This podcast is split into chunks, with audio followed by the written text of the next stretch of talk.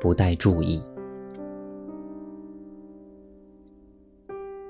在我妻子的弟弟的婚宴上，我和我妻子的舅公同坐一桌。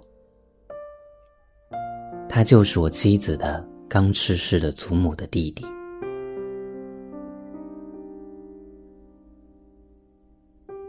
他坐在我斜对面，在我妻子的姑妈身边，与我隔着现在想起来很辽阔的大桌面。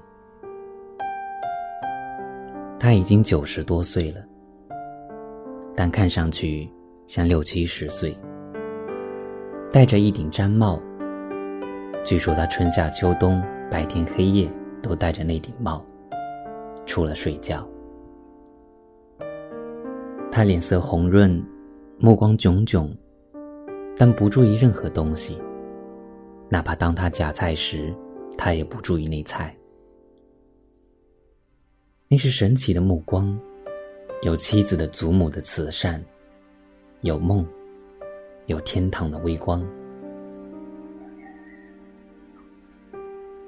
那是天堂反射到他眼里的微光，我近乎贪婪的凝视他。他显然知道，但同样不注意我的凝视。我妻子的姑妈跟他耳语了几句什么，也许是跟他说我是我妻子的丈夫，是他刚逝世的姐姐，生前念念不忘的人。他才望了望我，但依然不带注意。